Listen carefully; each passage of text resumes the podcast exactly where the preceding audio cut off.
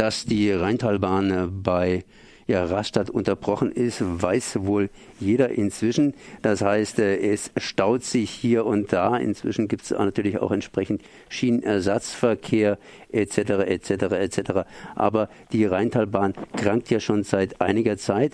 Das heißt, hier im Rhein ist praktisch das Nadelöhr zwischen Nordsee und Mittelmeer. Und ich bin jetzt verbunden mit Dr. Äh, Ronald Diel von der IG Bohr. Erstmal Servus. Servus, Herr Gabelsbacher. Ja, also das heißt, äh, ja, Güter gehören auf die Bahn und die Bahn hat ein Nadelöhr zumindest hier im Oberrheintal beziehungsweise im Rheintal ganz, ganz generell. Die Niederländer haben bereits ausgebaut, die Schweizer bohren Tunnel und die Italiener, naja gut, die Italiener sind so ein bisschen italienisch halt, aber die arbeiten auch an der ganzen Geschichte. Aber in Deutschland kommt es nicht so richtig voran. Sprich, äh, hier in Deutschland gibt es Interessensgemeinschaften, die ihre Rechte versuchen einzuklagen. Was vertreten Sie? Ja, wir vertreten den Dreiklang menschenverträglich, umweltgerecht und zukunftstauglich. So würden wir uns den Ausbau der Rheintalbahn auf vier Gleise wünschen. Leider wird die, sind die Planungen der Bahn nicht dazu angetan, diesen Dreiklang zu erfüllen. Äh, das liegt aber zum großen Teil an politischen Vorgaben, die nicht sehr glücklich sind. Sie haben das Problem Rastatt angesprochen. Ähm, wir haben hier als Interessensgemeinschaft erkämpft, dass ab Offenburg wenigstens die zwei Gütergleise entlang der A5 äh, verlaufen, nicht durch die Ortsbebauungen. Hätte man das von Anfang an von Karlsruhe aus getan, hätte man den Tunnel Rastatt gar nicht bauen müssen. Und wir hätten nicht das Desaster, das wir heute haben.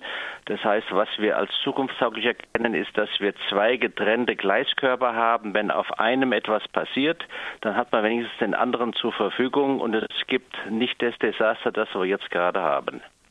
Desaster ist gut. Das heißt, es werden ja den Deutschen in gewisser Weise vorgeworfen, dass eben hier diese entsprechende Schiene von der Nordsee, das heißt Rotterdam bis Genua, praktisch nicht so richtig flott zustande kommt. Das sind ja alles ganz langfristige Entwicklungen, die wären sowieso langfristig. Das geht ja nicht von heute auf morgen, die ganze Geschichte. Und natürlich muss man den Menschen mit einbeziehen. Ähm, ja, und eben hier im Oberrhein, wie gesagt, klemmt etwas. Jetzt, äh, wie steht überhaupt der Stand der Dinge, wenn wir mal einfach von Rastatt absehen? Äh, was ist jetzt überhaupt los? Das heißt, äh, wo klemmt es immer noch weiter? Sie haben da was Wichtiges gesagt, den Menschen mit einbeziehen. Das hat man nicht getan. Man plant etwas am Reißbrett äh, kühn und vergisst, dass an der Strecke auch noch Menschen wohnen, die dann mit den Auswirkungen zu kämpfen haben. Also was wir wollen, ist selbstverständlich das dritte und vierte Gleis. Die Güter müssen auf die Schiene, das haben Sie am Anfang vollkommen richtig gesagt. Die Autobahnen müssen entlastet werden. Ähm, aber dieses dritte und vierte Gleis muss da liegen, wo es möglichst wenig stört, aber dennoch den Betriebsablauf äh, äh, der Bahn fördert. Äh, wir haben dazu Alternativen entwickelt, die sind auch von Fachleuten anerkannt und wir haben sie auch ab Offenburg im Projektbeirat durchsetzen können. Die politischen Entscheidungsträger sind unserer Argumentation gefolgt. Äh, man hätte es halt auch schon von Karlsruhe aus machen sollen. Dann wären wir heute ganz, ganz sicher weiter und hätten das, was die Schweizer und die Holländer wollen, schon längst erfüllt. Jetzt ist die Sache in Rastatt passiert. Das heißt, ähm, ja, irgendwo in den Medien drin und ein Problem ist auf dem Tisch. Sie haben allerdings im, ja, im Juni hier diesen internationalen Bahnlärmkongress 2017 veranstaltet. Yeah. Und der hat sich natürlich mit einer langfristigen Sache beschäftigt. Das heißt, wenn irgendwo Schienen liegen, dann gibt es selbstverständlich Lärm, es gibt Eingriffe in die Natur etc. etc. Was kam denn eigentlich bei dieser Sache raus? Das heißt, was war sozusagen die Quintessenz dieses Bahnlärms, Bahnlärmkongresses 2017, den man natürlich nicht so richtig beachtet, aber jetzt, nachdem das etwas aktueller geworden ist mit dem Oberrheintalbahn, natürlich auch mal wieder hier erwähnen kann. Ja, äh, wir haben schon lange in Deutschland die Instrumente in der Hand seit 20 Jahren, die dafür sorgen könnten, dass Güterzüge heute nicht lauter sind als Nahverkehrszüge. Damit könnte ein Großteil der Bevölkerung leben. Es ist nicht der Fall. Es fahren auf unseren Schienen noch 40 Jahre alte Rumpelwaggons rum. Die Bahn, die Güterindustrie, Güterbeförderungsindustrie sagt immer, ja, diese neuen äh, lärmschonenden Maßnahmen schränken unsere Wettbewerbsfähigkeit ein. Das Gegenteil ist der Fall. Nur eine leise Bahn ist wettbewerbsfähig, sonst wird sie am Widerstand der Bevölkerung scheitern.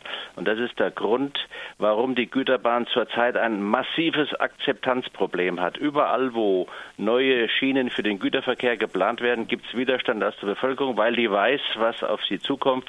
Hier hat die Bahn seit haben die Bahnunternehmen, nicht die DB Netz, sondern die, die das Netz nutzen, seit 20 Jahren ihre Hausaufgaben nicht gemacht und haben am falschen Ende gespart. Jetzt haben sie natürlich den Salat.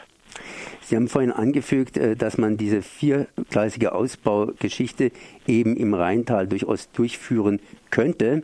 Gibt es denn überhaupt andere Alternativen? Ich meine, was jetzt zum Beispiel immer wieder ins Gespräch kommt, sind, äh, dass man, weil eben in Rastatt gesperrt ist, man überhaupt nicht irgendwie um Rastatt rum kann. Das ist richtig ein Flaschenhals praktisch.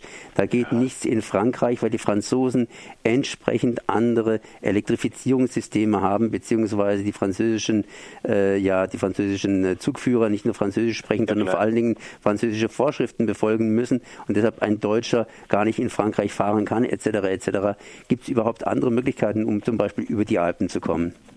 Ja, jetzt hat man ja die Gäubahn äh, akt, äh, aktualisiert und versucht da einen Teil zumindest des äh, Verkehrs zu leiten. Es gibt eine zweite Variante, die gerade in der, im Bau ist. Das ist der Brennis, Brenner Basistunnel. Das ist die Strecke Hamburg-Bremen, Hannover, Frankfurt, Würzburg, München, Rosenheim, äh, Brenner Basistunnel, aber die steht halt noch nicht in dem Maße zur Verfügung, dass sie die Rheintalbahn entlasten könnte.